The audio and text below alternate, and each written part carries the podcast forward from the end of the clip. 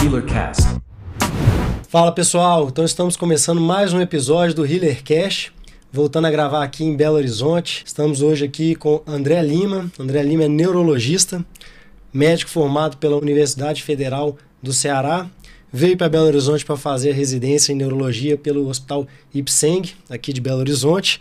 É especialista em neurointensivismo pelo Hospital Albert Einstein e também em neurosonologia pela Associação Brasileira de Neurologia. Então, antes de eu passar a palavra para o André, eu gostaria de pedir para vocês curtirem o nosso canal, dê um like, divulgue o nosso episódio para várias pessoas aí do seu ambiente, seus colegas de trabalho, seus familiares, seus amigos, porque tem muita coisa aqui que vai acrescentar na sua vida. Então, André, Bem-vindo ao canal HealerCast aí. Obrigado, Obrigado por ter vindo. Prazer nosso... enorme, finalmente, né? A gente conseguiu. Né? Tentou combinar algumas vezes aí, né? Mas a rotina, rotina pesada, né, André? Mas, rotina, assim, Covid e muita viagem. Coisa. E finalmente a gente está né? aqui, exatamente. É. Então, assim, estou muito feliz de ter você aqui hoje, né? É, já trabalhei com o André, foi um prazer trabalhar com ele aí, né? Talvez assim, do, de neurologista, o melhor neurologista que eu já, que eu já oh. trabalhei. Isso aí, sem dúvida, né? Não é opinião só minha, né, André? De muitos aí. Então eu queria que passar a palavra para você, queria que você contasse um pouquinho da sua história aí antes. Claro. Da gente começar mesmo. Então, pessoal, vocês estão bem? É, novamente, obrigado pelo convite, né? É um prazer estar aqui, um prazer te encontrar novamente, a gente trabalhar um pouco mais juntos.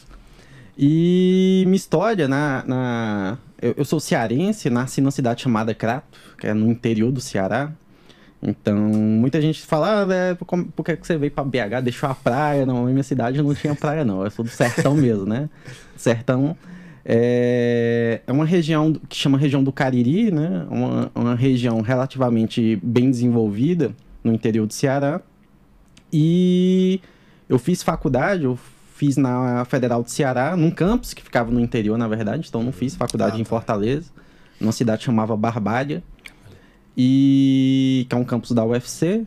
E eu terminei a faculdade em 2011, né? 2011. A situação não era tão boa na época, então eu acabei que antes de fazer prova de residência, né, eu morava, morava eu e minha mãe, então a gente acabou que decidiu que eu ia trabalhar um tempo, né? O tempo ficou um pouco mais do que eu esperava. Eu trabalhei dois anos uhum. para pagar as contas que a gente tinha, né? A gente estava numa situação meio difícil. É, a gente morava de aluguel, né? Não era uma casa muito legal, era 80 reais o aluguel, para você ter uma ideia. Você imagina a qualidade da residência.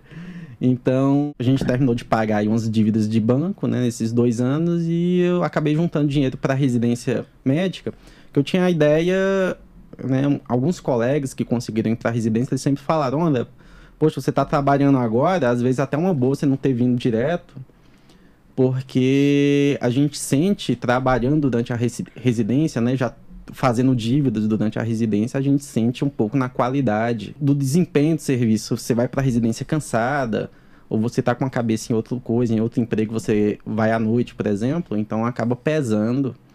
Então eu acho que foi um ponto bom, porque durante a residência, pelo menos no R1, no R2, eu não precisei trabalhar fora. Você ficou né? por conta da residência? Por conta da residência, 100%. Então, esses dois anos, pelo menos, no final do R3, eu comecei a fazer alguns trabalhos. Uhum mas pelo menos boa parte da residência não precisei trabalhar porque a gente né, já levou algum recurso aí desses dois anos de esforço de trabalho.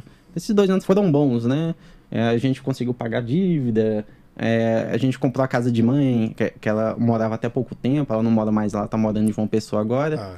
mas ela morava até pouco tempo, né? Uma, uma, casa grande, de fato, casa nossa. E foi bom, né? Foi uma, uma boa experiência. E, e por sorte, eu consegui trabalhar esses dois anos em unidade AVC, né? Que desde o quarto semestre aí eu já queria fazer neurologia, é, fazer estágio desde o segundo ano de faculdade, etc. Já queria fazer neurologia, mas aí consegui um trabalho no hospital local, o Hospital Regional do Cariri, um bom hospital e tinha uma unidade AVC com 10 leitos, né? Então, e você foi, trabalhava nessa unidade AVC? É uma unidade AVC, ah, então como, como plantonista, como plantonista né? Então foi uma boa experiência, trombolizava, né? Então é. minha primeira trombólise é, inclusive, a segunda trombólise da região do Cariri, eu lembro que foi eu que fiz, né? Sei. A primeira foi a doutora Lorena, que era uma colega minha. Ela é reumatologista, inclusive. Uhum. E eu lembro bem a segunda trombólise lá da região, é, foi a unidade que fez, eu tava de plantão. Então, eu lembro bem, com, com carinho, era uma boa unidade, até hoje ela existe, né? Tá bem desenvolvida, um hospital muito bom, uma equipe muito boa, equipe de ponta mesmo. E foi um prazer trabalhar lá e acrescentou muito, né? Acrescentou bastante. E já entrei na residência com, com algumas bagagem, coisas, né? exatamente, com alguma bagagem, tanto de procedimento, que eu trabalhava como plantonista, né? E lá era considerada uma terapia semi-intensiva, então tinha muito procedimento, a gente que fazia os acessos nos pacientes, urgência emergência, a gente que resolvia, parada cardiorrespiratória, equipe, intubação, né? Então, punção lombar, inclusive, então eu entrei na residência de neuro sabendo fazer punção lombar, por exemplo, sabendo o passo a passo de dois anos que eu fiquei fazendo de trombose, então pelo menos na neurovascular, acho que foi uma boa bagagem, né? E sem falar que a equipe era muito boa, então foi um bom aprendizado, não me arrependo nem um pouco de ter feito isso. Sem falar no recurso que eu levei, né, financeiro, para conseguir não trabalhar nos primeiros anos aí da residência. Ah, não, isso eu acho que foi um diferencial, é. que aí a gente deu um gás para estudar de fato, né? Então acho que foi um eu diferencial. Eu vivia cara, no é. hospital, é. eu vivia tipo até 10 horas da noite é, no hospital, né, tirando tudo possível dali, né, avaliando os pacientes. Então a gente espremeu mesmo o que a residência tinha que. Não, você falou isso aí de trabalhar durante a residência, cara. Eu trabalhei desde o meu R1, eu trabalhava. É, e realmente, assim, foi bom por um lado, já até falei em, em, outro episódio aqui, mas a parte ruim é isso, que eu fiquei cansado, porque eu, eu, eu fiz dívida e aí, assim, é, não que eu não tenha focado na residência, mas boa parte do tempo que eu poderia estar com meus amigos, família, descansando, eu tava lá de plantão, cara. Então, assim, realmente é um ponto positivo aí. Né? E, e, aí, depois desses dois anos trabalhando, você resolveu fazer prova e Isso. veio para BH. Isso. Aí, depois de dois anos, foi a primeira prova que eu fiz. No tempo, eu fiz prova em vários estados do país. Então, eu saí atirando para tudo que é local. Então, fiz prova no Nordeste, fiz prova em Recife, no, no Hospital da Restauração. Restauração. É, fiz prova em Curitiba, fiz prova em São Paulo, fiz prova no Rio. E acabou que eu né, pesei depois um, um, os locais que eu passei. Eu avaliei bem não só o serviço, mas também a qualidade de vida da cidade, né? Acabei optando por Belo Horizonte. Vim pra cá e desde então tô aqui, né? Então. Você veio pra cá foi quando a residência? Desde 2014 comecei aqui a residência, residência. e desde então tô aqui. Acabou em 2017 a residência. Isso, exatamente. Então desde, desde então tô aqui, não fui Ficou... mais embora, né? E acabei ficando de vez, casei com a mineira, Casou. então agora que eu não agora vou embora. E ela é daqui de BH? Né? ela é de Igarapé. Igarapé, de ah, Igarapé. BH. É exatamente, então, é. pertinho, 30, 40 minutos. É, aí resolveu não, ficar. Exatamente. Bom demais, cidade que ganha, né?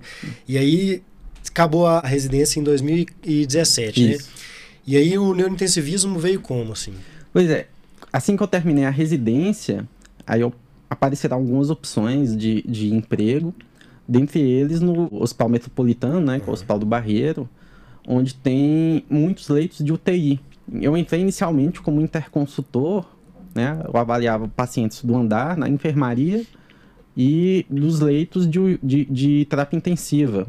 E pela carga, eu sempre gostei de urgência e emergência, eu nunca fui, apesar da neurologia clínica ser uma especialidade né, a princípio ambulatorial, né, 80% dos neurologistas né, é consultório. Então, a princípio, a alma da neurologia clínica, boa parte é ambulatorial, né? Síndromes demenciais, distúrbios do movimento, distúrbio do sono. Dor de cabeça. Dor de cabeça, né? sem dúvida, cefaleia, tontura. Epilepsia, né? Então, é muito ambulatorial, mas eu nunca gostei do, do consultório. Né? Eu, eu até fiz consultório um, algum tempo, tinha um, pacientes, mas eu nunca foi algo que me deu prazer. Eu, eu sempre gostei de ser um médico hospitalista mesmo, eu adoro hospital, adoro urgência e emergência. E aí juntou a quantidade de pacientes, né? Então são pacientes de uma demanda mais especializada, né? Cuidado ao paciente neurocrítico, hipertensão intracraniana, são áreas mais específicas para o neurologista clínico que às vezes a gente não vê muito bem. Uhum na residência médica, morte encefálica por si só, Doppler transcraniano. E aí eu vi nessa oportunidade, né, já que eu estava inserido nessa área, de me especializar para melhorar a qualidade do serviço. Uhum. Né, do meu serviço a, na assistência ao paciente, né, do hospital também. Sim. E acabei indo. Tinha algumas opções, e a melhor para mim foi no Hospital Albert Einstein. E foi muito bom, boa experiência, conheci bons colegas lá, bons professores e me agregou muito. Isso abriu portas para muitas coisas.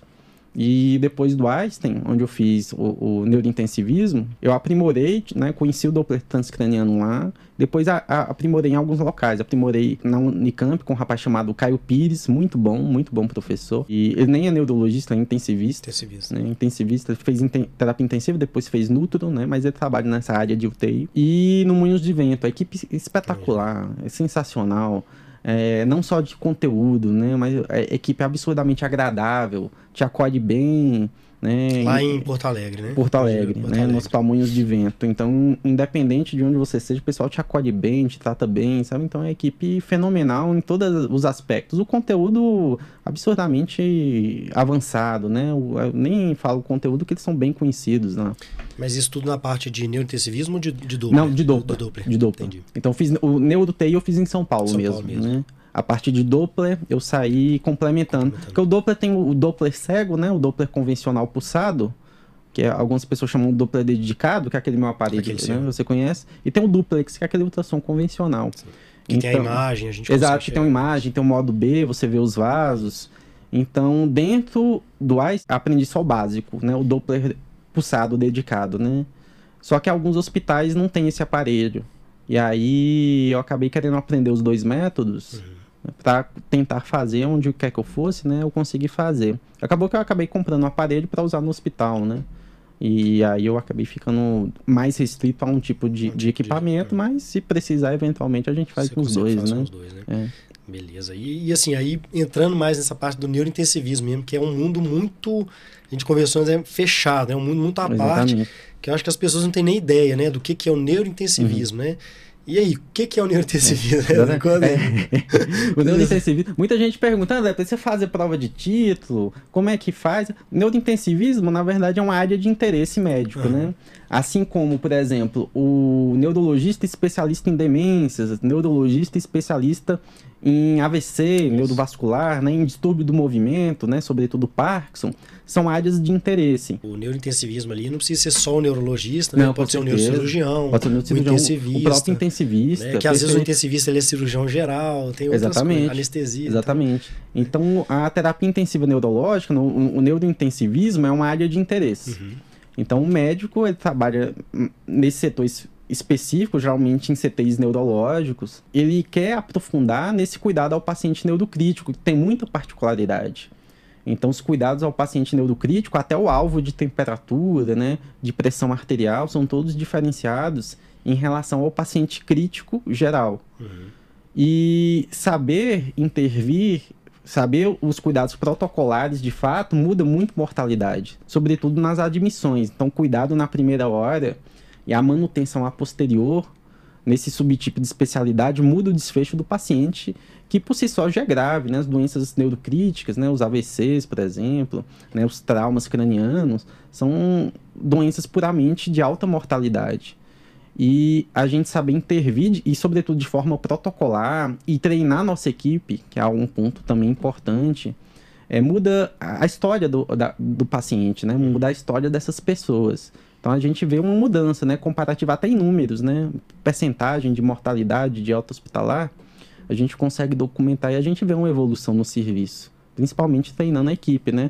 Uma pessoa aprende, mas ao multiplicar, né, não só a equipe médica, né, a equipe multidisciplinar principalmente. É, né? isso é sem dúvida. É, multidisciplinar principalmente. Mas é. a, a terapia intensiva basicamente é, a terapia intensiva neurológica basicamente é isso. É uma área de interesse médica, onde a gente vai aprender cuidado protocolar no paciente neurocrítico, né? Uhum. Que tem aspectos diferenciados. Né? E aí você cuida lá também, não só do paciente neurológico, neurocirúrgico uhum. também. Né? Isso, né? exatamente. As pessoas aí acham, não, eu sou neurologista, não é, vou cuidar de neurocirurgia. É. Né? Então, paciente é... neurocrítico de forma geral. Então, as hemorragias intracranianas, a, a, os cuidados no paciente com, com hipertensão intracraniana, né? o acompanhamento na hemorragia subaracnoide, acompanhamento pós-operatório, é DVE. É, nós gente... trabalhamos junto, né, nesse Hospital sim, do Barreiro, sim. Hospital Metropolitano Dr. Célio de Castro, aqui em Belo Horizonte, um hospital 100% SUS, né? Isso, um hospital exatamente. muito bom, uma estrutura fenomenal, né, para quem, quem trabalha no SUS e entra no hospital lá, é absurdo, assim, fica maravilhado, né, com a estrutura do hospital. É, e lá a gente viu isso, assim, eu saí de lá em janeiro, agora de 2022, e o Covid atrapalhou algumas coisas, né? Mas na ah, época que ainda não tinha o Covid, que que eles conseguiram segmentar o cuidado uhum. intensivo, né? É, porque às vezes as pessoas não entendem. Você cuidar de um paciente grave com um infarto e, e um paciente com um AVC, apesar da, dos fatores de risco ser semelhantes, mas é uhum. diferente uhum. o cuidado. Né? Então, o paciente com aneurisma roto e o outro paciente com abdômen agudo, operado. E nas UTIs, em vários locais, é, é tudo junto, né? Então você tem Sim. um leito um paciente com, com AVC, no outro leito um infarto, no outro leito a pneumonia, no outro leito o paciente pós-operatório de uma cirurgia abdominal, né? no outro leito o paciente com cirurgia vascular. E quando você transforma tudo numa UTI neurológica, o cuidado do paciente neurológico ele fica muito mais otimizado, né? Porque as pessoas, em modo geral, até os profissionais de saúde, eles têm medo do Sim, paciente neurológico, né? Essa é a verdade. a gente gosta de falar dos é. bastidores aqui, né? Então as pessoas têm medo do, do paciente neuro... E neurocirúrgico, então, aí que aí, todo mundo exatamente. fica assim, que ninguém quer nem colocar a mão, né? O paciente operou a uhum. cabeça, então não pode nem lavar a cabeça dele. E não, não é assim. Então, quando você começa, igual você falou assim, treinar a equipe multidisciplinar, Sim. né? Não só a, o cuidado uhum. médico em si, acho que mais importante ainda, mais do que o cuidado médico, é, é o cuidado é, da fisioterapia, enfermagem, ali, os técnicos é. de enfermagem no dia a dia, porque é eles que vão detectar mesmo. Sem né? dúvida, né? Eu falo isso muito lá, assim, a, a, gente passa no paciente, a gente fica pouco tempo, né? De 24 horas, a gente fica ali meia hora no máximo. Né? Exatamente. Né? Enquanto o técnico está ali 12 horas, às vezes por conta do paciente, o intensivista está 12 horas por conta de menos pacientes ali.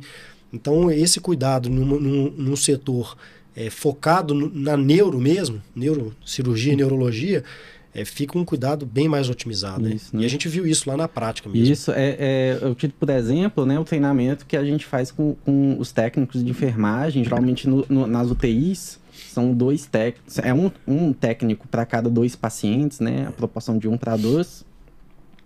E quando a gente vai fazer o treinamento, eles falam depois, poxa, André, era muito angustiante, porque a gente né, viu o paciente nessa situação, mas a gente ficava com muita dúvida, não sabia onde procurar. Ou então procurava, a gente não entendia bem, porque achar algo básico, você vai pesquisar algum livro de neurologia é absurdamente complexo. Uhum.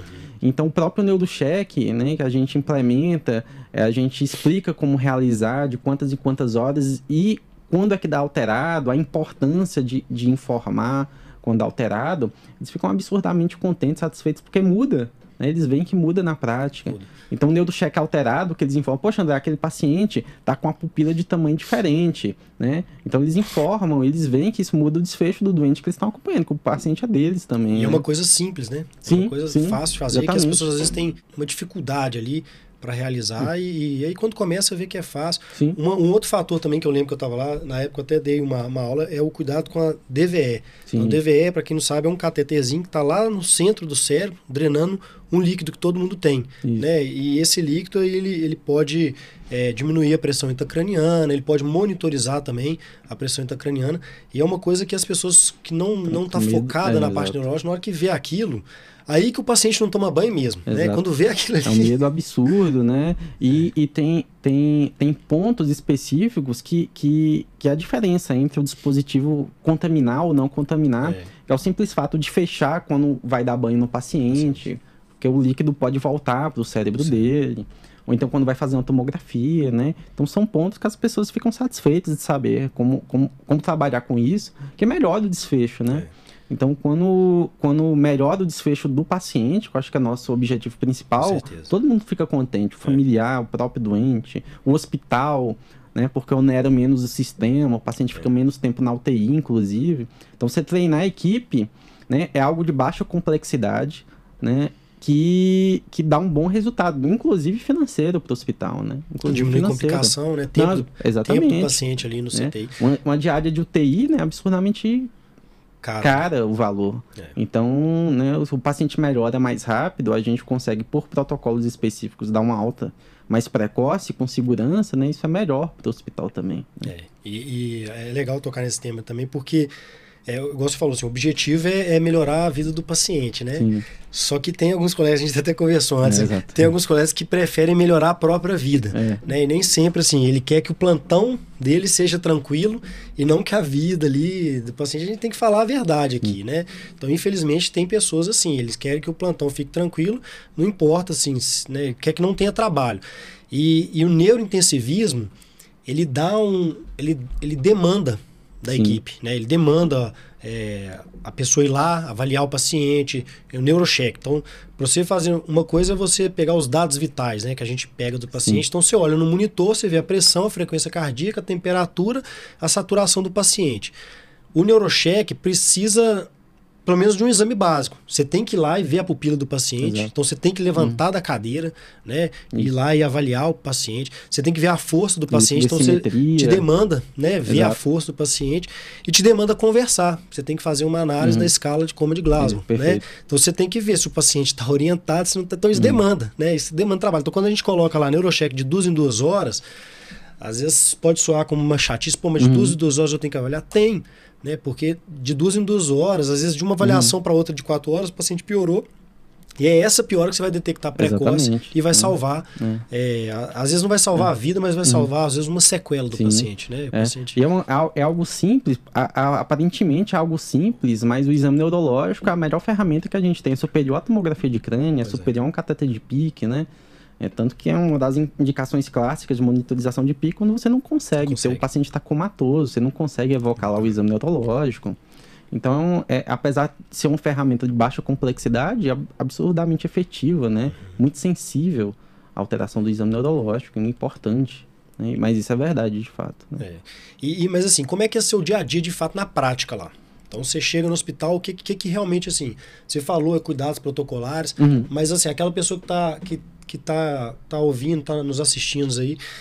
Ele falou, pô, eu tenho interesse na parte neurológica, não conheço neurointensivismo, mas o que, que realmente faz na hum. prática? Você chega no hospital e faz o quê? Ah, agora a gente retornou né, com CTIs neurológicos, ah, eles é? temporariamente estavam desativados por conta do Covid, devido à alta, alta demanda, né? Então, muitos CTIs gerais, ou CTI cirúrgico, CTI neurológico, se tornaram CTI Covid, mas né, a partir agora do meio do ano, é, é, por, graças a Deus a gente já consegue já conseguiu retornar, caiu bastante.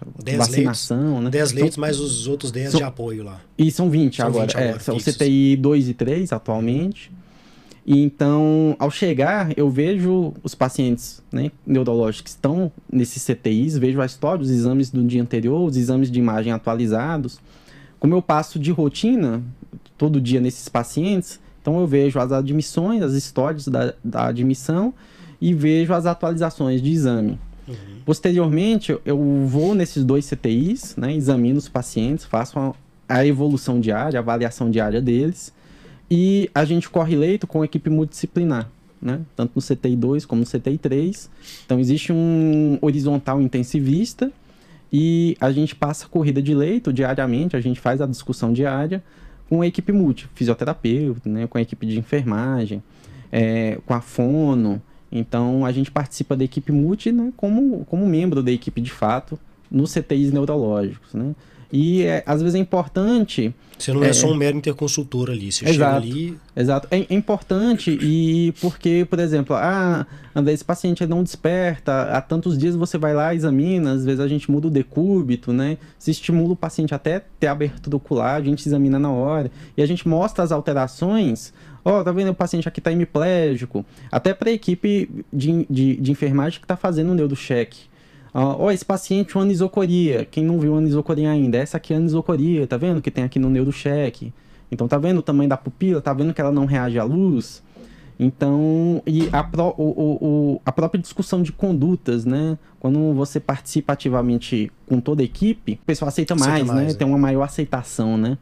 Então, poxa, André, você está fazendo isso porque, ah, nossa, você vai liberar a anticoagulação no paciente com AVC hemorrágico. Você explica lá na hora, não, já passou X dias, né, não teve expansão do hematoma, a gente já tratou a pressão dele, já está no momento oportuno, estudo tal, já mostra que tem segurança. Então, a equipe, com, com o tempo, vai aprendendo com a gente, né? Uhum. A gente aprende com eles, eles aprendem um pouco com a gente. E quem ganha é o serviço, né? Quem ganha o serviço é o paciente. E é uma média de quantos pacientes, assim?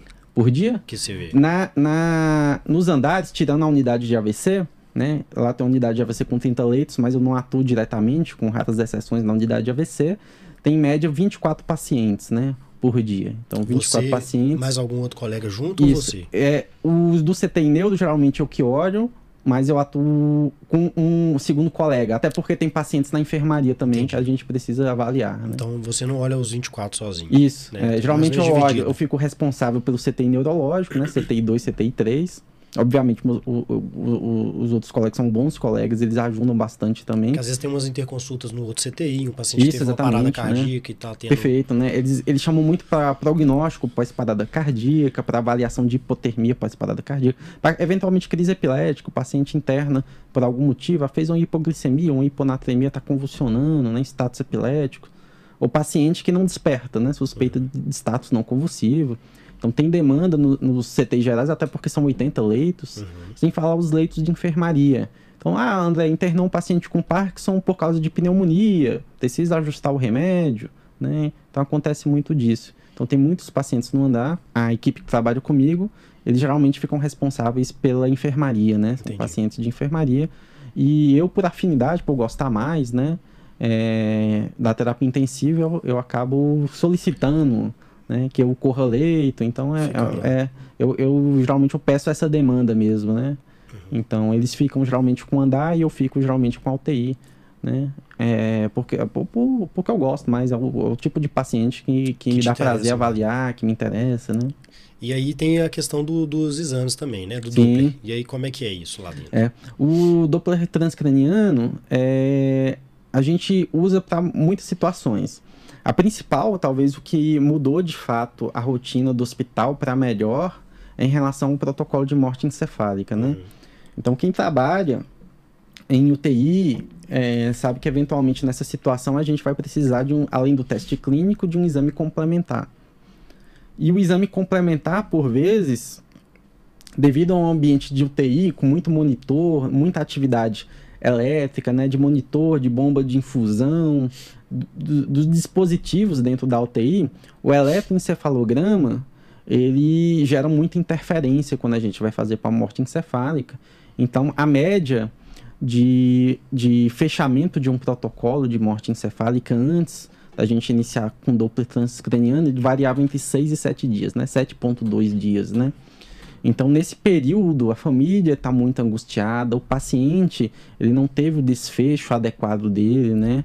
Um desfecho mais digno, que é né? o paciente morte encefálica é igual à morte, né? Uhum. Pela, nossa, pela nossa legislação. Então, o paciente tá, não teve o desfecho né, digno dele. E é ruim para o hospital, né? Dá uma ideia que a gente não está sendo muito resolutivo no problema, apesar do problema de fato ser interferência elétrica. E sem falar que onera, né? De área de CTI, etc, é. etc. Então, Porque precisa do... de várias medicações, ele também. Várias medicações, manutenção ele... ao potencial né, doador, etc.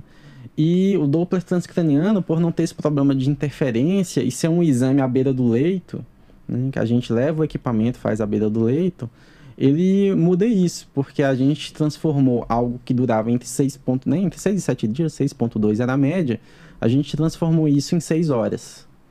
Então, até o benefício, né, que alguns desses pacientes que estão em morte encefálica, eventualmente eles podem ser potenciais doadores, né? Então, o benefício, a própria família do doente, né, que sai dessa angústia, tem essa resposta mais rápido, o paciente tem um desfecho mais digno, mas outras pessoas podem ser beneficiadas, sem falar no próprio serviço em relação à demanda, custo, né?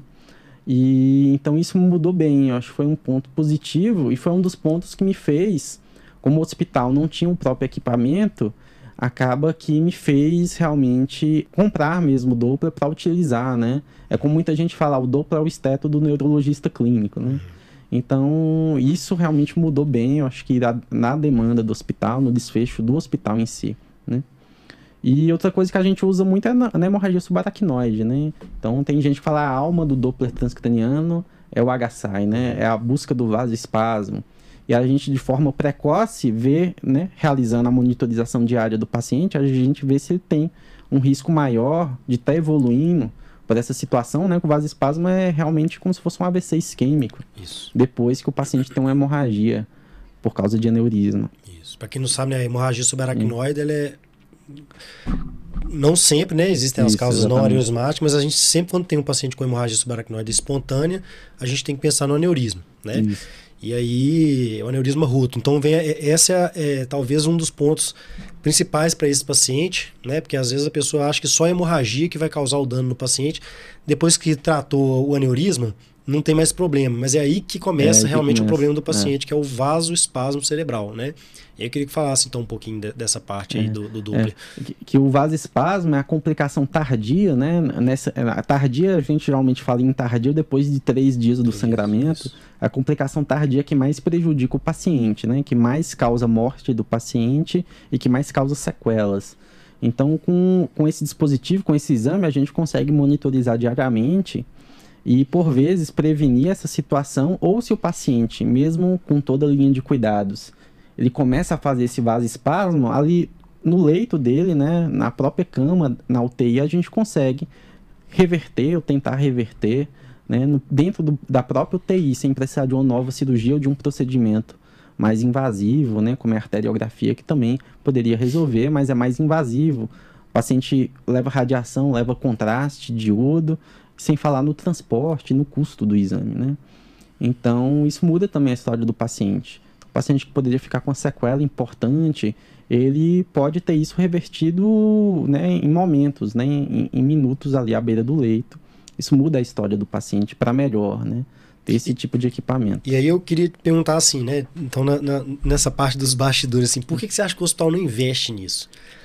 Não é, investe, por exemplo, num profissional uh -huh. que saiba fazer isso? Porque é, isso que você fez lá é, tinha um interesse pessoal seu, né? Você, tanto pessoal é, e profissional também, Sim. porque você queria o melhor para o doente ali. E acabou que depois o hospital instituiu isso, né? Assim, é, não sei se hoje em dia você é remunerado por conta desses exames, ou se está incluído no seu salário lá ou não, mas eles transformaram o seu exame num exame oficial, vamos dizer assim, do hospital, né? E acredito que lá é só você que faz, né? É, sim, sim. Lá, lá, por enquanto, só eu que faço o Doppler. E em relação à remuneração, é, não, não, não tem carga horária específica ou ônus realmente para o exame. É como se eu fizesse dentro da minha carga horária. Carga horária né? exame, né? Então eu vou, eu sou responsável por um número X de pacientes, né? Vamos por 10 pacientes por dia, 20 pacientes por dia. E se algum desses pacientes demandarem a realização do exame, como eu levo o meu aparelho, eu realizo, né, como parte da minha rotina, uhum. mas de verdade realmente não tem um, um, valor pago assim pois pelo é. exame, apesar de ter um faturamento, né? O, o, o hospital o, recebe por isso. Recebe pelo exame porque a gente emite o laudo, né? Uhum. Então existe a faturação do exame, o hospital tem o benefício de receber por exame, mas é como se tivesse ali, ali incluído na, na, nossa carga horária, né? A realização do exame, além da gente melhorar cada vez mais na técnica, porque... Ele né, é um examinador Examinador dependente, dependente né? né? O famoso exame examinador dependente. Então, quanto mais a gente realiza, é, a gente vai ganhando expertise na, na, na nesse tipo de procedimento. Então, a gente vai ficando cada vez melhor e sem falar no desfecho né, do paciente. Então, é muito ruim, muito angustiante o paciente ficar lá sete dias, por exemplo, sem uma resposta se o paciente está em morte encefálica ou não. E a gente consegue resolver isso rapidamente com esse exame. Então, melhora o trabalho, agiliza nosso trabalho, melhora para o paciente e melhora a nossa técnica, sem dúvida nenhuma, né? Melhora a nossa expertise do exame, né? Aí mesmo sem um, o ônus do, né, do, do valor financeiro, né?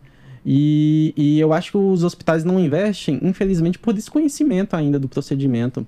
Porque, assim, eu desconheço outro hospital SUS, pelo menos aqui em Minas, que tenha, por exemplo, monitorização no HSI por Doppler transcraniano. É lá no Dilon é. a gente faz, mas é a gente que faz. É a mesma coisa. É a mesma assim. coisa, né? É, lá é assim, é, é, lá no, da mesma forma. É, né? no Dilon a gente que faz, desde a minha, da época da minha residência, é. inclusive eu, eu, aprendi a fazer o Doppler na residência. Na residência, né? né? É, como residente, né? Minha chefe, doutora Alder, ela. ela aí, aí, aí é diferenciado. Muita gente perguntando, né?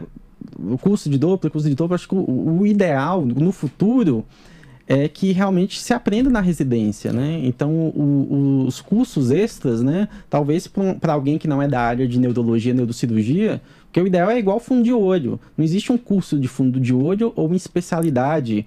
Eu sou especialista em realização de fundo de olho. Não, o Doppler realmente era para ser um esteto do neurologista. Então, é um complemento do, da, do seu exame neurológico, né? Assim como o fundo de olho é. Então, o ideal é igual como você aprendeu, é na própria residência, né? Na própria residência. Na residência, infelizmente, eu não aprendi, mas eu, eu consegui de algumas vias, né, aprender a posterior. É, e muda. Eu, muda, pô. Né, eu acho que na prática. É, lá a gente faz o. Doente, não é né? é o Doppler cego. É o duplex, né? né? É, o color Doppler, tem o módulo B, né? E aí a gente faz lá, mas é isso que você falou. Então, assim, é difícil, né, você botar isso como, como regra de fazer em todo paciente, por exemplo. O ideal é você fazer diariamente no paciente sim, ali, ou pelo menos dia sim, dia não, né? Sim.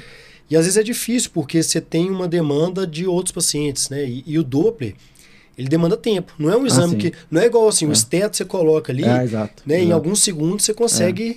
escutar. É. O Doppler, às vezes, você fica lá, pô, um Doppler de morte cefálica, já tive é. Doppler de morte cefálica, eu fiquei mais exato. de uma hora para conseguir. E legalmente é pelo menos meia hora, né? Legalmente, pelo menos meia hora de morte encefálica.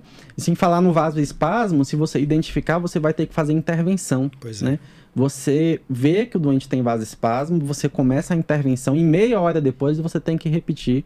Isso demanda se... tempo, né? Exatamente, né? né? Às vezes eu já fiquei uma hora e meia na beira do leito do paciente até reverter o vasoespasmo, né?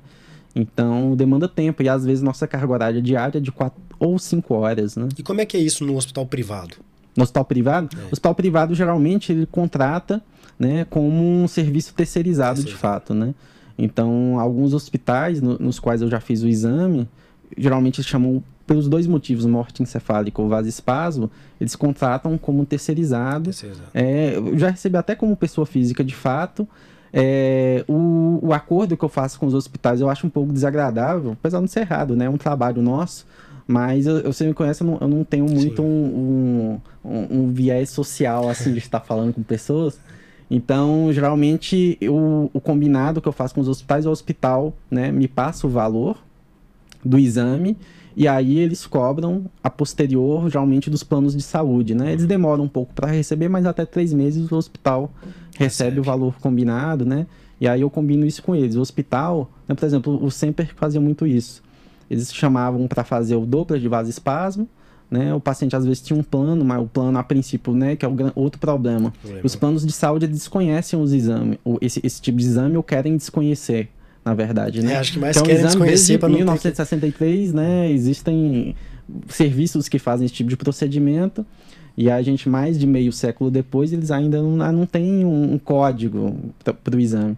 Mas o que acontece, o sempre ele passava o valor, né, que a gente cobrava e ele a posterior cobrava do plano de saúde e conseguia de fato, né? Então demora um pouco para receber, tem um viés burocrático, mas aí ganhar família que não está precisando pagar de forma né, extra porque ela já paga o plano de saúde, ganha o hospital, que a demanda do paciente é resolvida, né? E ganha quem faz o exame, que está recebendo de fato ali pelo exame de forma né, particular. Entendi. Então, é, é, eu acho que é uma boa forma aí de, de resolução. O ideal é que os planos, os planos pagassem, né? De fato, é. pagassem um valor adequado. Mas ainda nem sempre isso acontece. É, atualmente você está no hospital 100% SUS, né? Isso, a gente conversou aí, nós vamos falar na, na, segunda, na segunda parte do seu dia a dia, né? Daqui a pouco a gente fala. Mas e, e, e o neurointensivismo no hospital privado? É aquela pessoa assim, nem todo mundo precisa trabalhar no SUS, nem todo mundo Sim, gosta, tá. né? O SUS tem seus, uhum. Tem seus méritos e tem seus problemas também. E aí, como é que é o neurointensivismo num hospital privado? É, no hospital privado, eu tive experiência em alguns hospitais, assim, ou de conhecer o serviço, né? Pedir para conhecer, uhum. ficar lá vendo uma rotina por uma semana, por exemplo, ou até mesmo em rodar, como, como no Einstein, né? Onde, onde eu fiz neuro-TI, a rotina do hospital privado. É, a grande vantagem, talvez, no hospital privado é o recurso. Então, a gente vê, o, o, por exemplo, o hospital privado não vai ter problema em realização do Doppler transcraniano, nem em realizar o pagamento adequado para o profissional. Então, geralmente as coordenações desse hospital, eles têm duas coisas, além do recurso né, disponível, eles têm um treinamento continuado de equipes, e a equipe conhece esse tipo de dispositivo, a equipe conhece a importância um treinamento continuado, e isso vai agregando valor ao serviço, ao serviço. Então, por exemplo, o que eu estava comentando é, é, semana passada com um colega meu lá do Einstein. Ele disse, ó, Fala um nome de um médico do Einstein que você conhece. Talvez você não lembre de cabeça o nome do médico, mas todo mundo sabe onde é o Hospital Albert Einstein, uhum. onde é o Hospital Sírio-Libanês, mesmo que você não conheça. Eu acho que o ideal, até para os hospitais públicos, eu estava fazendo um comparativo com o Hospital Metropolitano, é justamente isso. Você não, saiba, não, é necessário um ego pessoal do médico. Ah, o doutor tal é o famoso e ele trabalha em x, x, x local. Não, mas o serviço como todo. Então, o serviço adequado, um serviço com bom nome, é mais importante do que pessoas pontuais com, com bom certeza. nome. O serviço ele vai ficar. Exatamente, ele vai ficar prazo, né? independente né? da pessoa. É. Senão acontece igual como acontecerá até em algumas residências no passado, o próprio Ipseng, né? O professor Belisário, ele, né, ele era famoso, era um, um sócio fundador da ABN, e quando ele infelizmente foi a óbito, o serviço entrou num vale né, que demorou para se recuperar, né? Recuperou anos depois, né? Há, há algumas décadas atrás, o Ipseng era uma grande referência, não que não seja hoje, mas era uma grande referência. Então, vinham pessoas de muitos estados, né? Uma grande referência dentro de BH, né? Mas se a gente não investir no, no serviço, acontece que as pessoas elas vão embora ou eventualmente aposentam ou tem algum desfecho, né? É, é desfavorável e, e, o serviço fica órfão, né? É, eu te perguntei fica se órfão, é só você né? que realiza isso exatamente por conta disso. É, então, se, é um se perigo. Aconte, é se acontece... férias é uma, é uma desgraça. Entendeu? O pessoal fica brin brincando comigo, André, você não pode tirar férias. Pois é, não pode né? ser O assim. ideal é realmente ter... É, é, até mudou a coordenação recente do hospital, a gente estava falando isso uhum. né, agora há pouco. E assim que mudou, eu já falei, ó, tem opções, né, de treinar a equipe, ou de comprar o aparelho X, que é mais fácil de manipular e a gente, né? Ou então de contratar uma pessoa específica para realizar o, o, o Doppler, né? Então, né, consegue em, em, BH uma pessoa específica, ela fica só, né, em relação ao Doppler. Mas eu acho que é mais desconhecimento, infelizmente ainda, da importância do exame, que muitas vezes a gente tem que provar em números dentro do hospital. Né? Ah, o hospital que mais converte doação de órgão no, no último semestre foi o Hospital Metropolitano. Né? E a gente mostrar isso em números. Né? É, tem números que a gente consegue mensurar, mas tem uns que não. Por exemplo, Exatamente. É, na morte cefálica você consegue mensurar. É, você, você, você, uhum. você mensura na finalização né, da, da do diagnóstico, vamos dizer no assim. No fechamento do protocolo. No fechamento né? do protocolo e na doação também. É, nem todo, doação, é, nem todo que morre ali, sim, sim. ele vai doar. Sim, sim. Mas, por exemplo, no, no AVC, que tem o, tem o uso também no AVC ah, isquêmico, sim, por exemplo, sim, né? Você, você detecta ali o fluxo, tudo, né? Fora né? E tem no, no, na hemorragia supracraniana do aneurisma. Sim. Nem essa parte é, é difícil, difícil, de mensurar. É. E aí a Você fala assim, olha, o desfecho desse paciente melhorou porque eu detectei o vasospasmo. É. Eu já vi lá, pô, a gente já viu na prática lá Sim. quando eu trabalhava. Paciente o paciente estava com vasospasmo, você subiu a pressão do paciente ali baseado no Doppler e o paciente melhorou. Inclusive saiu bem do hospital, uhum. saiu andando sem sequela. Assim, motora, talvez Sim. um pouco cognitiva, que é muito comum, né, da, da, gravidade da doença. Mas, pô, um paciente que ia ficar dependente, ele não ser dependente para a rotina de vida dele, é difícil você falar para o hospital assim, olha, isso aqui é, foi eu, através do Doppler, Exato. que consegui é. melhorar esse paciente. É difícil falar é. fazer isso, né? Entram muitas variáveis, que geralmente a UTI, ela avalia, né, mortalidade e a taxa de alta para o domicílio, né? A alta da UTI, mas principalmente a posterior. Ah, esse paciente que conseguiu sair da UTI, ele foi para casa posterior. E tem muitas variáveis implicadas, né? Não tem como a gente definir. O que a gente viu numericamente é de que, de fato, cai, melhora, né? Assim, diminui a mortalidade e melhora a alta para o domicílio, com algumas medidas como o neurocheck, por exemplo, né? O uso do Doppler. Né? Mas é realmente difícil comprovar que é, é isso, né? É difícil, é difícil argumentar. Que às vezes o gestor, ele não é da área, não é especialista, às vezes é um colega que não é médico. Então, às vezes é difícil, de fato, é difícil. mostrar a importância, sobretudo é. quando entra a questão financeira. Teve um né? momento lá que estava nesse hospital, é, eu, o Orlandil, né, e o Cleiton. Três pessoas da neurocirurgia que realizam esse exame, que uhum. sabe fazer o exame. E eu não tenho condição ainda de comprar o meu aparelho, né? Igual você fez, você investiu uhum. no seu aparelho. E a gente falou com o hospital, olha, três pessoas aqui fazem, então o hospital ia ficar extremamente coberto. E ainda Sim, tinha você dúvida. lá, entendeu? E aí ele tinha que comprar o software. Já tinha o equipamento, tinha que comprar o software, o software eles olharam lá, era mais ou menos 200 mil reais. Você fala assim, pô, 200 mil reais, 200 mil reais é muito dinheiro, dinheiro né? Mas 200 mil reais para um hospital, uma prefeitura, para um leque de pacientes que vai chegar ali, uhum. não é nada. Isso assim, isso é muito pouco, mas o hospital não quis bancar. Entendeu? Então, tem essa parte também, né? É, é, é, esse mundo cruel, vamos dizer assim, né? Sim, sim. Que infelizmente uhum. a gente vive, né? No dia a dia.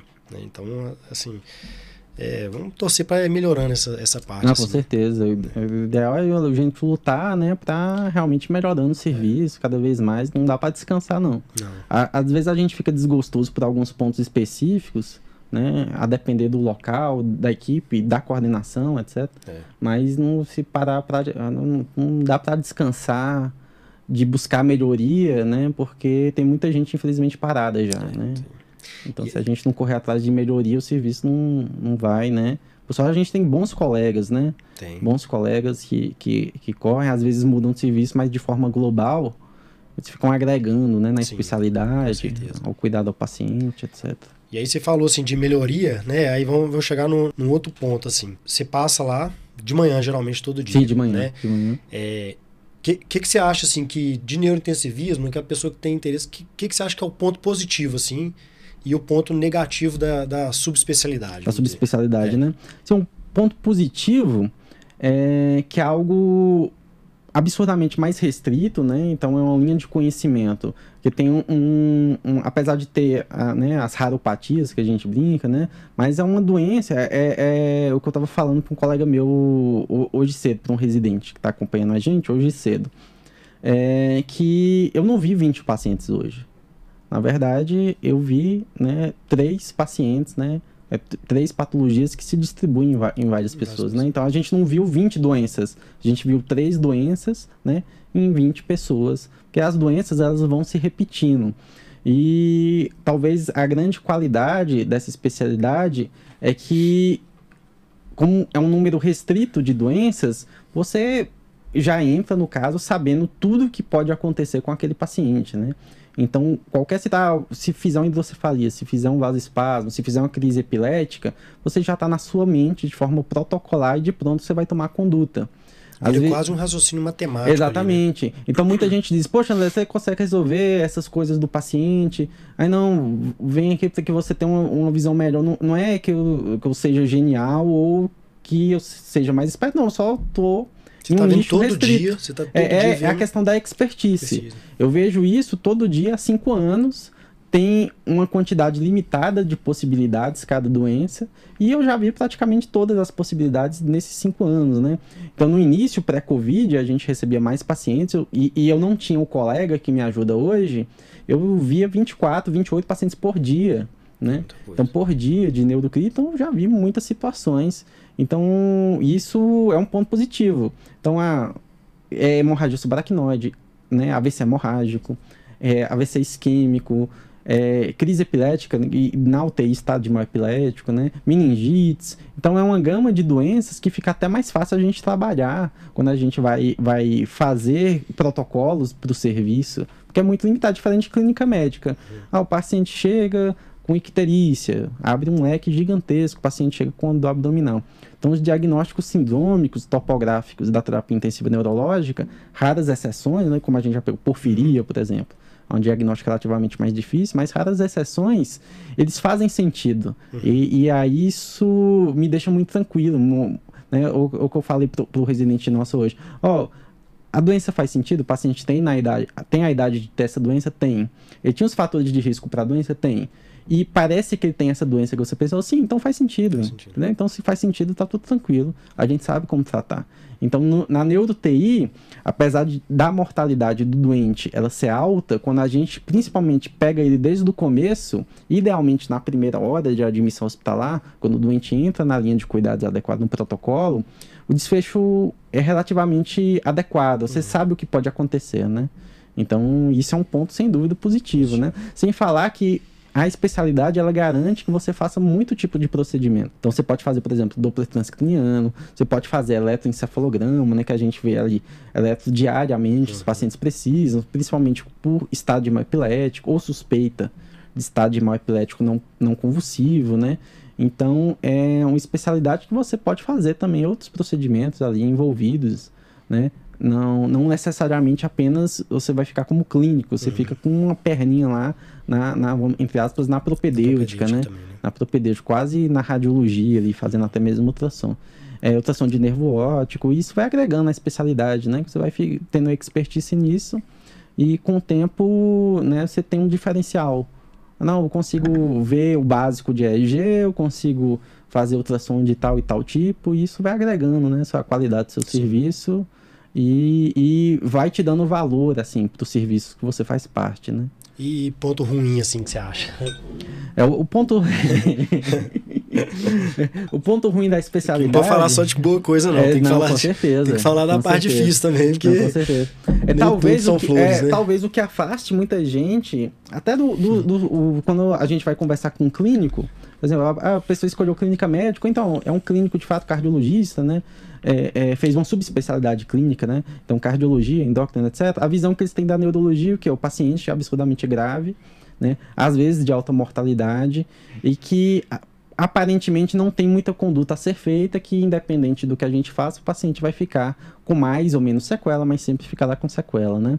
É, às vezes, em algumas situações, isso é verdade, principalmente quando a gente não consegue intervir nas primeiras horas, né? Principalmente do AVC, né? AVC. Você sabe bem que a gente é. tem hora para tratar o AVC agudo. E isso, né, é, é, um, é um problema é, é, da rede, porque às vezes o paciente ele vai para algum serviço. Eu tinha um, um, professor em Fortaleza que dizia: ó, ir para o lugar errado é pior do que ir para lugar nenhum. Né? Então, às vezes, o paciente com AVC agudo ou com a própria hemorragia, né? O paciente vai para a UPA, que é um setor que não tem neuroimagem avançada, não tem tomografia de crânio, e ele fica, ó, não sei se é um AVC isquêmico ou se é hemorrágico, o paciente é absurdamente hipertenso. Não sei se eu mantenho a pressão alta ou se eu baixo a pressão. Se for um AVC hemorrágico, o paciente sangra, hernia, né, vai a óbito.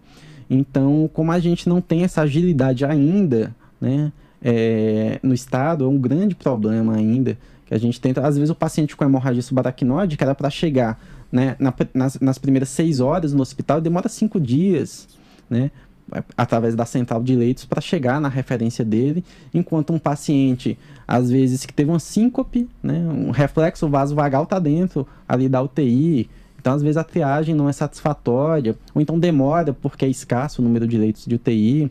E a gente depara com, se depara com isso com realmente uma taxa alta de mortalidade.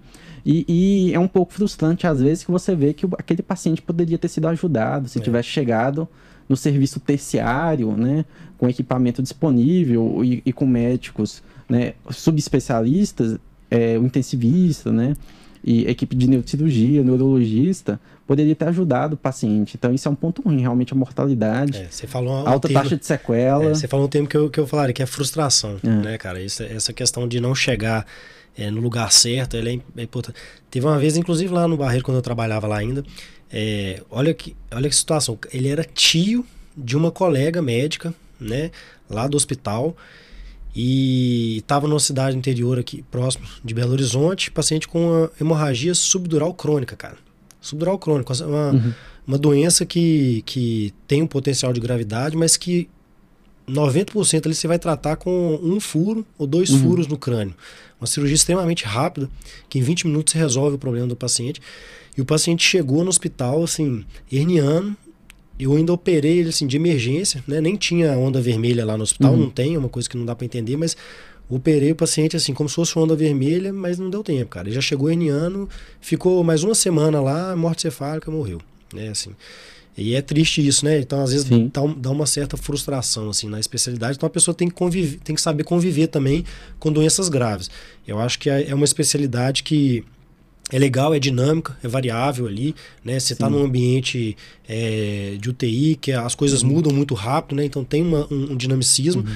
mas acho que a pessoa que quer trabalhar com isso tem que estar tá preparada é. para o paciente é. grave. Porque nem sempre o desfecho do paciente vai ser é. a alta, né? Então a gente se depara com situações de morte encefálica, que a demanda é alta, entre dois e quatro protocolos por semana. É. E, e muitas vezes nossa função como especialista é falar sobre o prognóstico do paciente, né? O quanto que ele tem chance de ir para casa, o quanto que ele tem chance de, né, com 30 dias, é, estar vivo mesmo, né, por causa da doença aguda dele. Então, as, a, obviamente que não é matemática, né, mas a gente tem que dar uma resposta até para o familiar. Ó, a doença é grave, grande probabilidade do desfecho não ser bom. Você então, tem que ser o instrumento da notícia ruim. exatamente. Vezes, né? Então, muitas vezes a gente é chamado para ver, né, para responder esse prognóstico, né? Muitas vezes o clínico já sabe, mas ele quer a opinião do especialista, até para melhorar, né, o respaldo dele diante da família. Uhum. Então, muitas vezes, em vez de, vamos dizer assim, salvar o paciente, a gente vai, né, e por um lado pode ser bom, porque o nível de cuidado do paciente, de suporte dele, às vezes vai enfatizar o conforto dele, em vez de medidas ali que talvez não fossem benéficas para o paciente naquele momento. Mas tem toda essa questão, são pacientes graves, de alta mortalidade. Tem, tem casuística, que é hemorragia subaracnoide, 50% de óbito antes de chegar no hospital, né? Então, poxa, é uma doença que morre metade antes do primeiro médico avaliar o paciente. É, hoje em dia, nos melhores é. centros, né? Estados Unidos, exatamente. os melhores centros são 45% é, de mortalidade em um mês, né? Exatamente. Quase 50% em um mês. É. Isso nos melhores locais. Isso. Imagina a exatamente. gente que não está no melhor é. local, né? Assim, então, é difícil, cara. É difícil. Mas e, e, assim, mudando um pouquinho, como é que é a relação entre profissionais dentro do CTI? Oh, sabe que é, é, é, é, por incrível que pareça, eu me dou absurdamente bem. É muito, os, os meus colegas neurologistas sempre, sempre perguntam isso. Poxa, né, como é que você, entre aspas, né, aguenta o pessoal da terapia intensiva? A terapia intensiva, eles primeiro, eles estão diante de todas as patologias possíveis, né? Qualquer patologia do corpo, pulmão, rim, cérebro, coração. Você entendeu por que eu te perguntei Sim. isso, né? Porque você já falou assim, olha, como é que você aguenta? Então tem, tem esse, esse, esse clima de animosidade ali Sim, entre, entre especialidades que é péssimo, né, Sim, cara? sem dúvida. Porque na mente deles, e em muitas partes eles têm razão, eles são uma especialidade absurdamente é desenvolvida, vamos dizer assim, de grande carga é, é, de conhecimento uhum. e principalmente para doenças graves. Não é só uma carga de conhecimento teórica, mas também de resposta adequada diante da gravidade. Então, às vezes, a opinião de um terceiro é, ela vai ser questionada, ela às vezes não vai ser levada em conta, né? Quando eu entrei, né, quando eu comecei a trabalhar, né, é, é, quem for não for só escutar, for assistir, vai ver que né, é um moleque aqui, a gente, a gente deixa a barba aqui para dar uma disfarçada. Mas, pô, um moleque aqui, tem X anos de experiência, um moleque que vai dar opinião sobre o caso grave, entendeu? Então tinha essa questão de, poxa, André, tá pedindo, é sempre questão da heparina, heparina no AVC hemorrágico, heparina no AVC hemorrágico, e, mas com o tempo, com o trabalho, né, o pessoal, poxa, né, não, é, não, é, não é que deu certo, ah, não é que faz sentido. E hoje em dia eu me dou muito melhor, talvez, com os intensivistas do que. Não que eu me dê mal com, com, é. com minha equipe, jamais. Mas assim, eu me dou bem melhor de afinidade, de discutir caso com os intensivistas do que né, alguns neurologistas e neurocirurgiões, né? E, mas é um trabalho, né? É um trabalho. É tanto que quando colegas começam a trabalhar lá no serviço, sempre tem né, essa mesma questão. Ah, o cara novo, né? Vou esperar o cara mais antigo passar aqui só para dar uma confirmada. É. Então sempre tem essa questão, acho que em qualquer local, com né? Certeza. Na terapia intensiva eu concordo que mais. É. Assim, às vezes com a neurocirurgia eu me dou melhor com neurocirurgiões, por exemplo, do que com neurologistas clínicos. Talvez pela coincidência das doenças, né?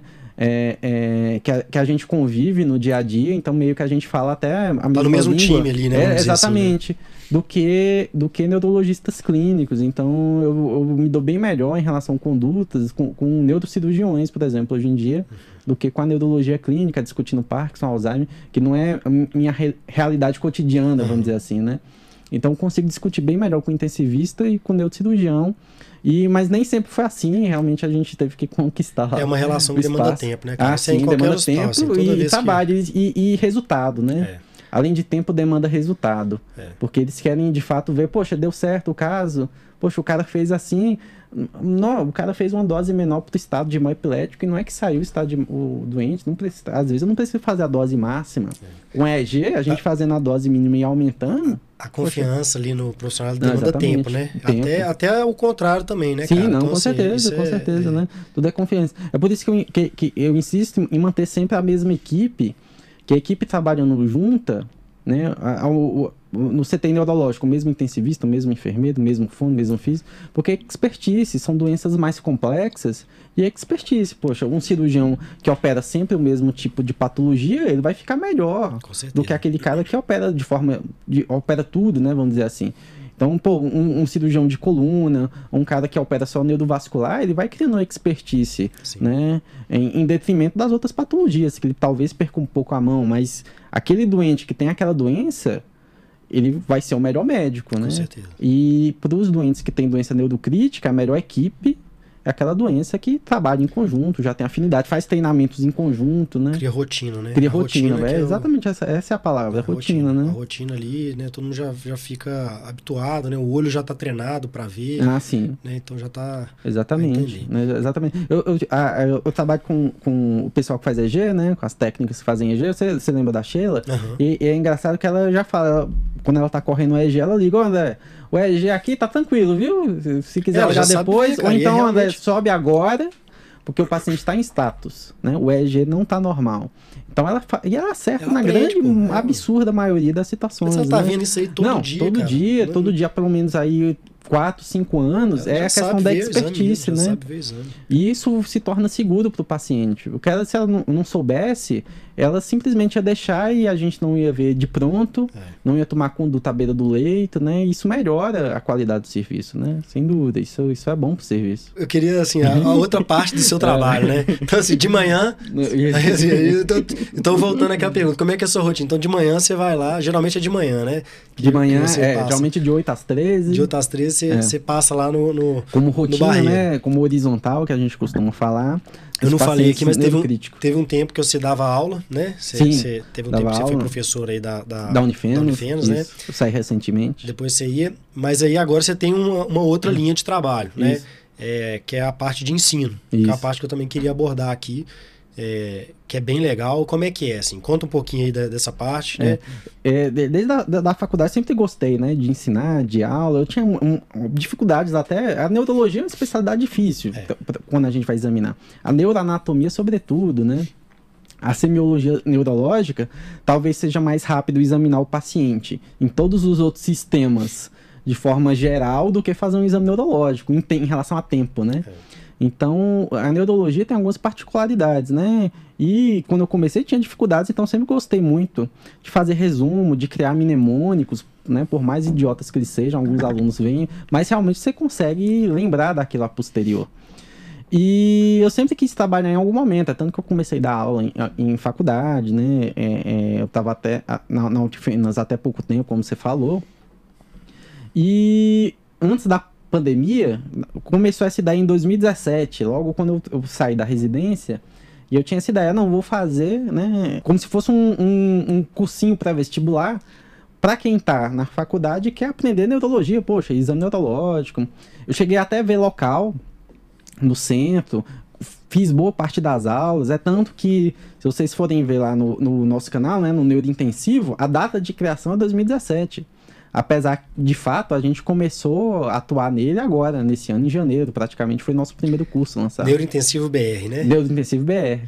E... Já divulgando, depois nós vamos divulgar de novo, mas. Exato. Segue lá, tem, é, tem, tem, tem muita coisa bacana no canal. Então começou, né? Eu criei o conteúdo, é, falei com algumas pessoas, e algumas pessoas, poxa, André, eu tenho uma empresa particular X, você não gostaria de fazer pela empresa, não. Eu disse, ah, como é? A gente te paga o valor tal, a gente compra o valor de X, Y pelo seu curso.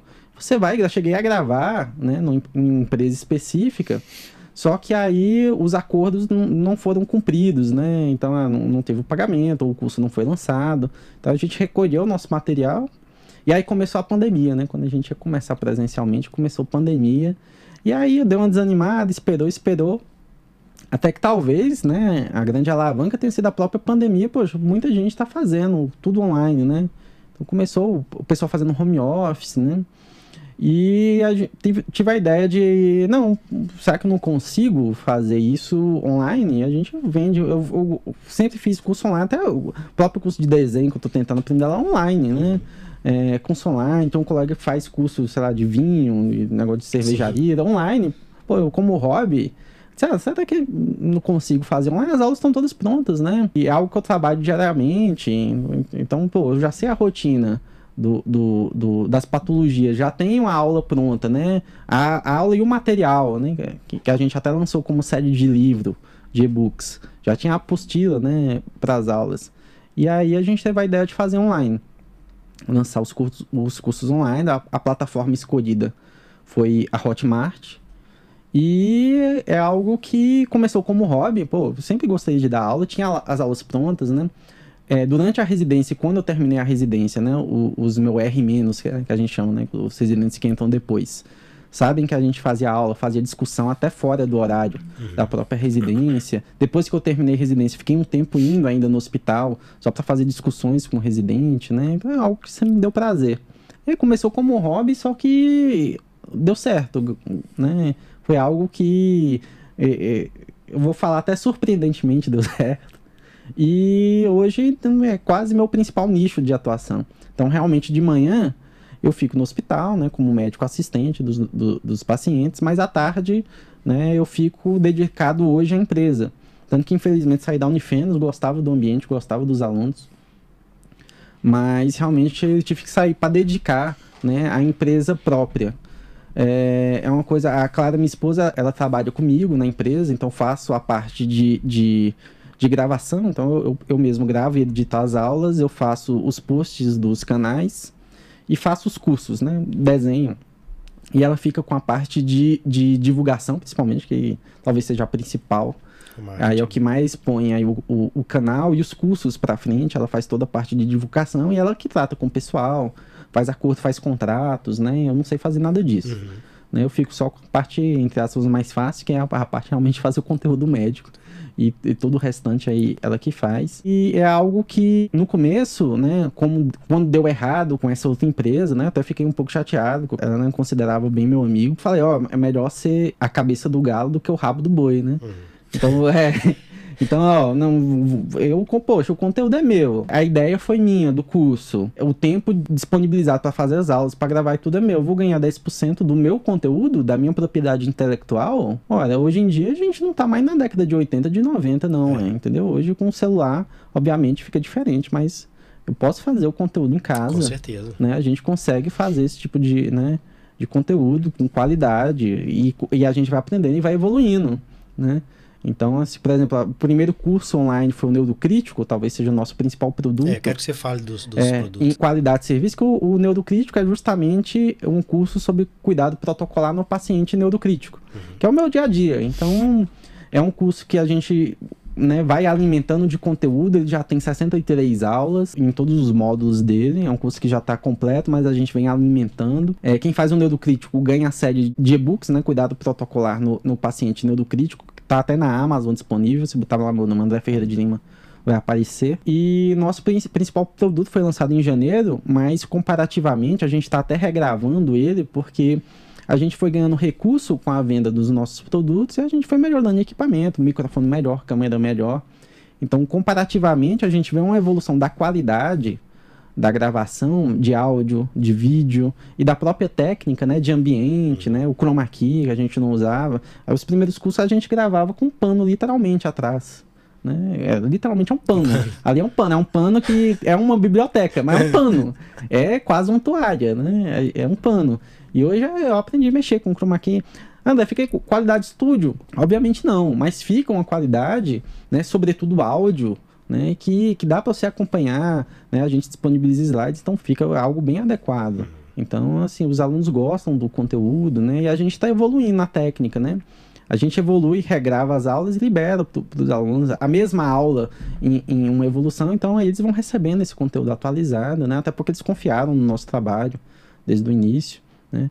Então, o neurocrítico, ele começou como um hobby, eu tinha as aulas prontas, eu usava as aulas para o treinamento de equipe, eu usava as aulas em algumas residências que eu participava, na própria residência que tem no hospital. Então tinha muito conteúdo pronto e é algo que é do meu dia a dia. Então é fácil para mim falar, né? Porque é uma experiência minha, de fato. E, mas surpreendentemente, de forma, né, financeiramente, foi muito bom pra gente, né? A ponto de a Clara poder, né, trabalhar por, é, conta é, por, conta da empresa e eu poder sair de alguns outros serviços para dedicar à empresa, né? Então foi um ponto muito bom, né? É algo que dá prazer e é, e é, e é muito gostoso, assim, a gente vê a evolução da empresa. Em janeiro, a gente tinha 350 seguidores, né? Basicamente, eu acho que no, no meu Instagram pessoal devo ter umas 200 pessoas só. Então, basicamente, as pessoas que estavam no pessoal achavam que era igual. E hoje a gente já está né, no caminho dos 8 mil, né? A gente fez 7 mil semana passada, hoje já tem quase 7.200.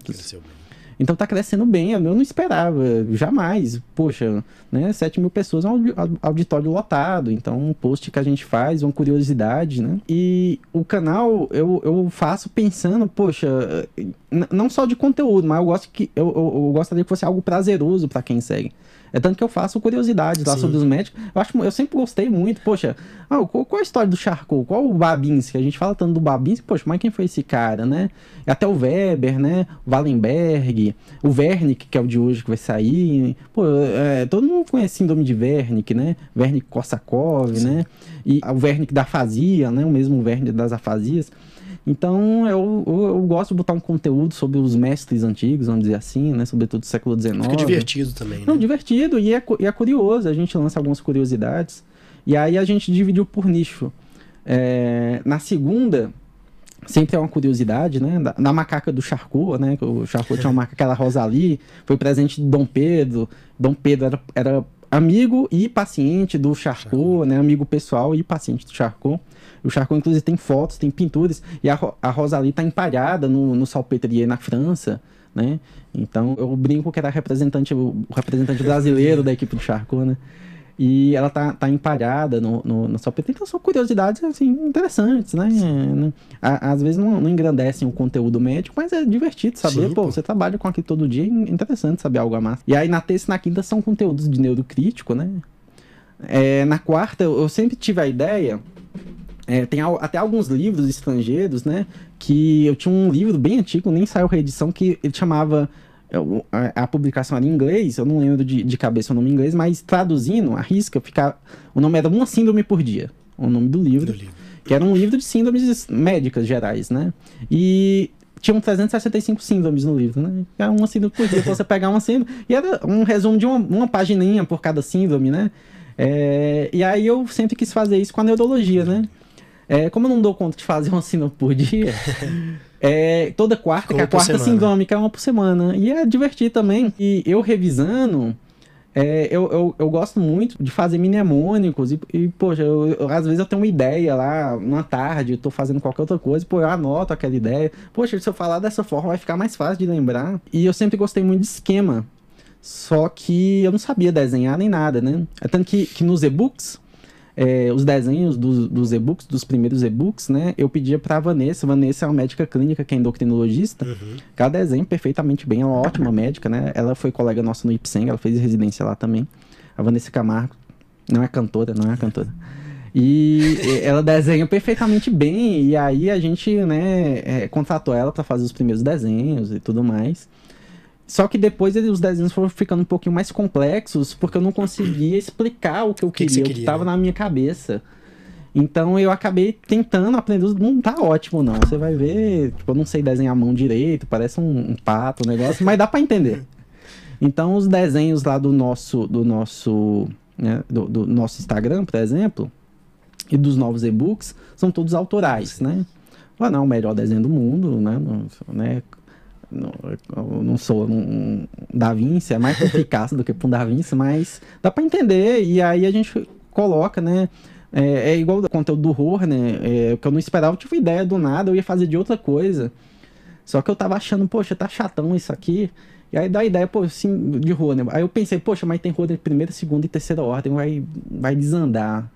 E eu tive uma ideia de uma página ficou na minha mente tão, tão claro, assim, de, quase uma iluminação ali de, do que eu tinha que fazer. E, muita gente mandou mensagem, foi um dos posts que mais tiveram curtidas, assim. E foi algo de última hora mesmo que eu pensei, pô, eu fiquei feliz. Que colegas meus, quando falava. Ah, ah, o próprio Filipão mandou mensagem, né? Você lembra do Filipão? Sim. O Filipão foi um. Foi, foi colega nosso, é, colega nosso no Barreiro tá morando no interior agora, ele disse, poxa, gostei pra caramba, muito didático, né? E pessoas desconhecidas, né? pessoas desconhecidas, que é o, é o, é o bom do Instagram também. Quando eu conheci o Instagram, eu pensei, poxa, eu vou fazer o curso aqui, quem vai comprar é quem conhece meu serviço. É, que acha que eu faço algo bom no, do meu serviço, pessoas que me conhecem. Mas hoje, boa parte das nossas vendas de curso e do próprio seguidores são de fora de Belo Horizonte, né? Então, Já expandiu, né? Não expandiu. E, e, uma coisa que, que, que deixou a gente muito animado, né? Que a gente tem muitos planos para esse semestre ainda para o próximo, que inclusive isso vai incluir, é que tem pessoas de fora do país. Então, da América Latina, é, a gente tem vendas da Colômbia, A gente tem vendas no Paraguai, no Chile e na, na Venezuela. Tem alunos, né? Que bacana. E na África a gente tem em Serra Leoa e em Angola. A gente tem aluno em Serra Leoa e em Angola que eles falam português. Português. E a gente tem aluno em Portugal. E aí eu não, já não sei porquê. Tem aluno na Espanha e tem aluno na França. Talvez sejam pessoas que falam português que estão morando nesses países, né? Mas a gente tem um aluno na França, um aluno na Espanha, tem alguns alunos de Portugal. Tem alunos na África, né? No- no- no- nos países que falam português. E tem na América Latina, que me deixou muito feliz. Poxa, o pessoal da Colômbia achou o curso e. E aí, um, uma das, da- das nossas ideias é justamente isso: expandir, né? A gente le- legendando em, em espanhol, espanhol. os nossos cursos, né? Todos os no- nossos conteúdos, as nossas propriedades intelectuais, para que, que no- nossos parceiros, assim, da América Latina, principalmente, né? Tem muito conteúdo em inglês. Poxa, mas né, é, a epidemiologia é tão diferenciada, né? De quem, entre aspas, produz é, pesquisa e conteúdo médico, né? Boa parte da Europa e da América do Norte, principalmente dos Estados Unidos, que a gente tem que começar a valorizar, desenvolver coisas com, com a nossa população mesmo. Eu acho que legendar, disponibilizar, até entrar em, em diálogos, em conversas com, com os colegas aí da América Latina, acho que vai ser um bom salto, sabe? E aí, então, a, a sua tarde, ela, ela te demanda isso tudo da empresa, né? Porque Não, pra, quem, pra, quem não, não, pra quem não sabe, produzir um conteúdo demanda tempo, né? por- É um trabalho, né? Não é- não é, é- um trabalho, exatamente. Por mais que a gente tenha experiência, tem muita coisa atualizada que a gente tem, por exemplo, saiu agora o guideline em maio, né, de hemorragia intraparencimatosa. Esse ano, então, a aula eu tive que refazer toda, retirar as aulas antigas para não dar um conteúdo ultrapassado, para quem está confiando na gente, por exemplo.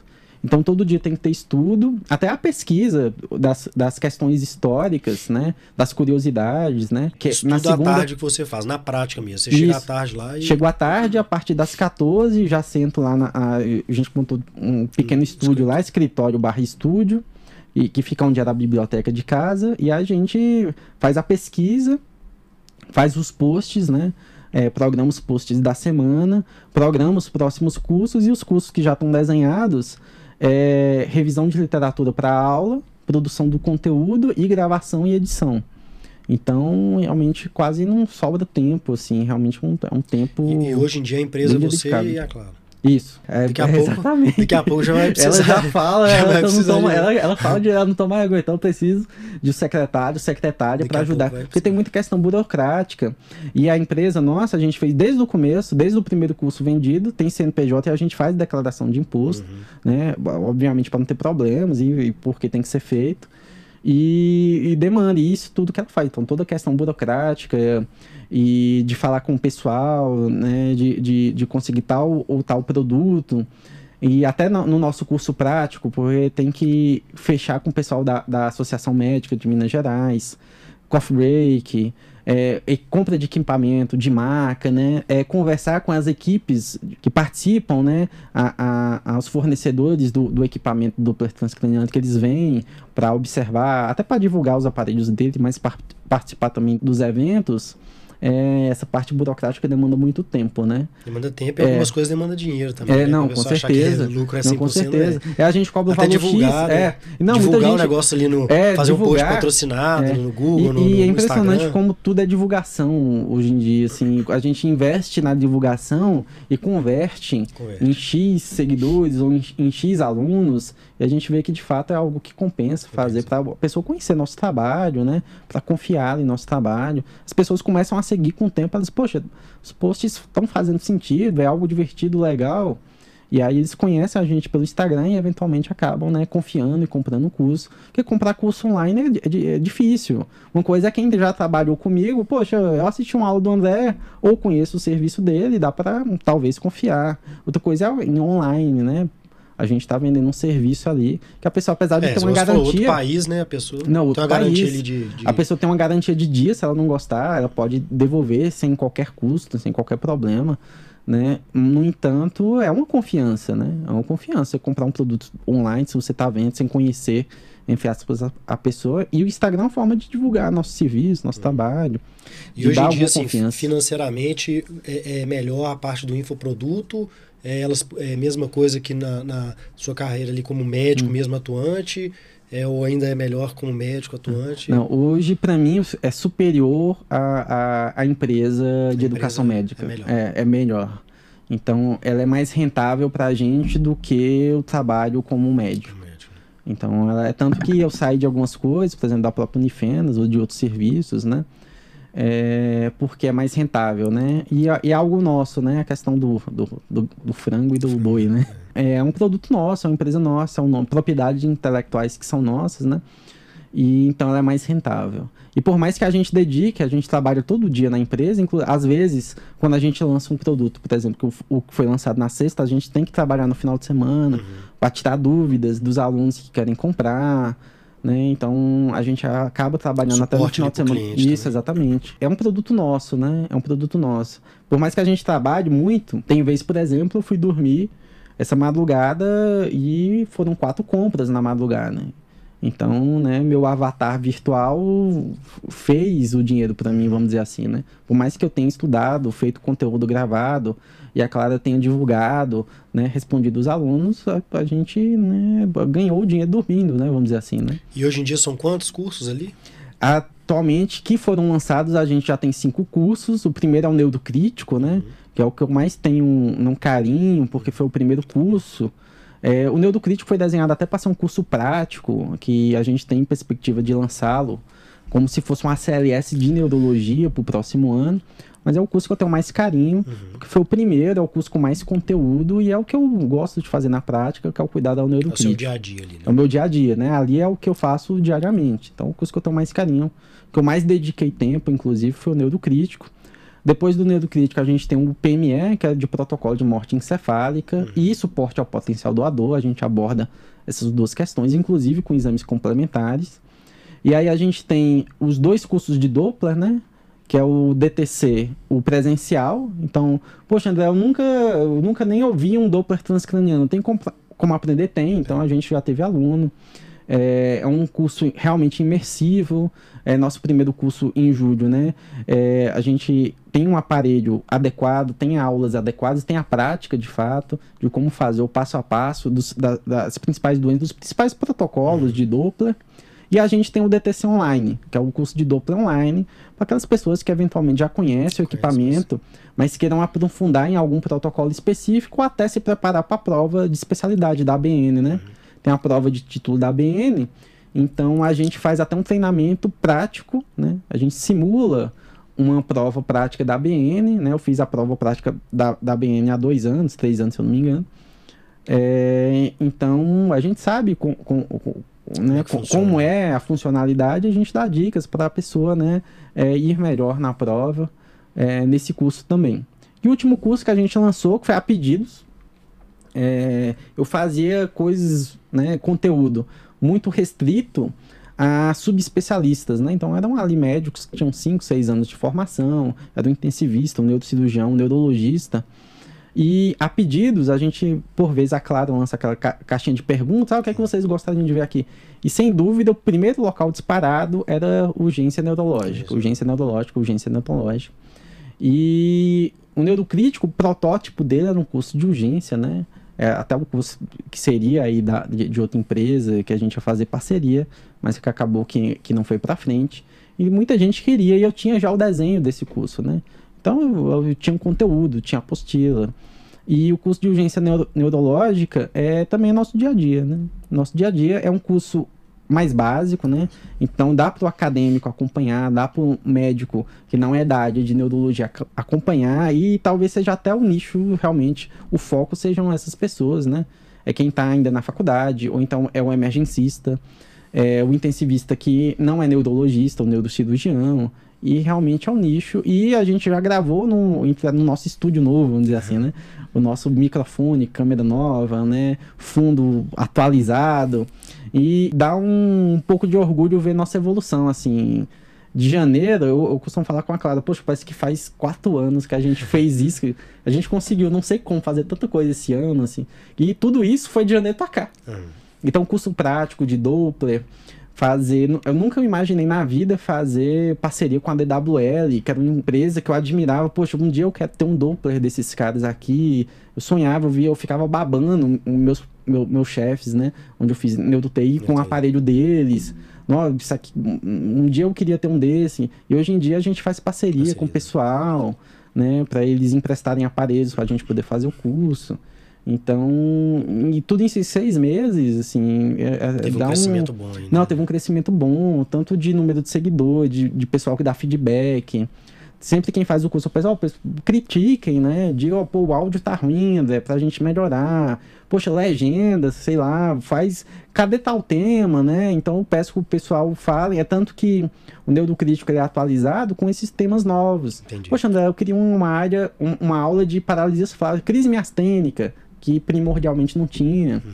Então o pessoal vai citando temas que fazem parte, são menos comuns, mas fazem parte, a gente vai aprimorando, né? Cada vez mais. E a gente escuta as pessoas o que eles querem ver ali. Eles estão acompanhando, às Com vezes, certeza. Né? E aí a gente tem um, programações futuras justamente baseado no que as pessoas estão querendo, no que eles sugerem. Obviamente dentro do meu nicho de atividade. Uhum. Não faz sentido, por exemplo, eu fazer um curso de demências, não é minha prática, não já, né? A não ser que eu faça alguma coisa, provavelmente não farei. Uhum. Mas é dentro do meu nicho de atividade, porque aí eu passo a experiência, uhum. né? Não adianta eu falar de algo que eu não, não, não tenho a vivência, vai sair ruim, não vai ficar legal. Então é Doppler, é urgência neurológica, é semiologia, né? É, é, é tudo que a gente tem vivência que a gente vai apresentar ali. Bom demais, bacana demais. Então, assim, nós estamos chegando no, nos finalmente aí, mas onde que o pessoal acha isso aí, né? Quem tem interesse em fazer o curso ou te seguir, ou é, começar aí a, a, entender um pouco mais de, de neurointensivismo, Onde é que esse pessoal vai te achar? Né? Ah, o, a melhor forma é através do Instagram, né? Que é o Neurointensivo BR. Dentro do Instagram tem os links, inclusive o link do contato da empresa. Qualquer dúvida tá. sobre cursos, quais os cursos que nós temos disponíveis, vocês podem achar lá. E dentro do próprio Instagram tem o link de todos os cursos. Você clica no link da empresa e você é redirecionado para uma página onde tem os cinco cursos atuais onde você também vai achar os links da Amazon, se você tiver interesse em ver os e-books. Os e-books estão até disponíveis, quem tem o, o assinatura do Kindle, uhum. né, estão disponíveis né, de forma gratuita para quem tem assinatura da, da Amazon.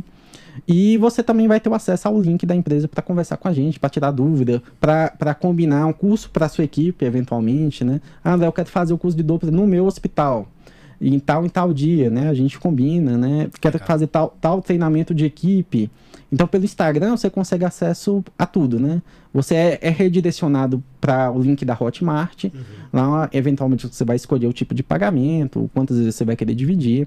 Mas no Instagram, você consegue falar com a gente de forma tranquila. Bacana. A gente está quase 24 horas ali. E o seu Instagram. Instagram. pessoal, qual que é ali?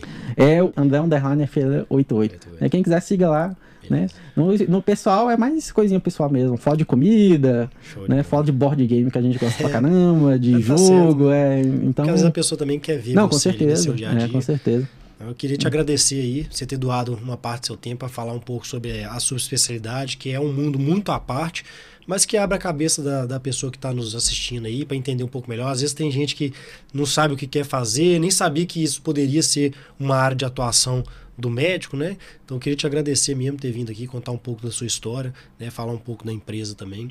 É, é um prazer estar de novo com você. Não, o prazer é todo meu, inclusive te reencontrar, né? Faz tempo que a gente não se via, a gente fala mais é, discutindo caso, trocando ideia pelo, pelo celular, mas a gente fazia tempo não se via pessoalmente, um prazer sempre, né? Ainda mais discutir coisas que a gente tá, tá imerso, que a gente gosta, né? Um prazer é meu sempre. Valeu demais ter vindo aí no Healer Cash. então, Valeu, mestre. Queria agradecer de novo aí para você que ficou assistindo, você que nos escutou até o final. Pedir de novo para você seguir esse canal. Nós estamos ali no arroba healer.cast. Vocês me encontram também no arroba dr.bernardoaramune. É só digitar lá no Instagram, Bernardo Aramune, que vocês vão me encontrar. É, novamente, muito obrigado. Então, curta esse vídeo, siga o nosso canal, divulgue para o pessoal aí. Um grande abraço e até a próxima.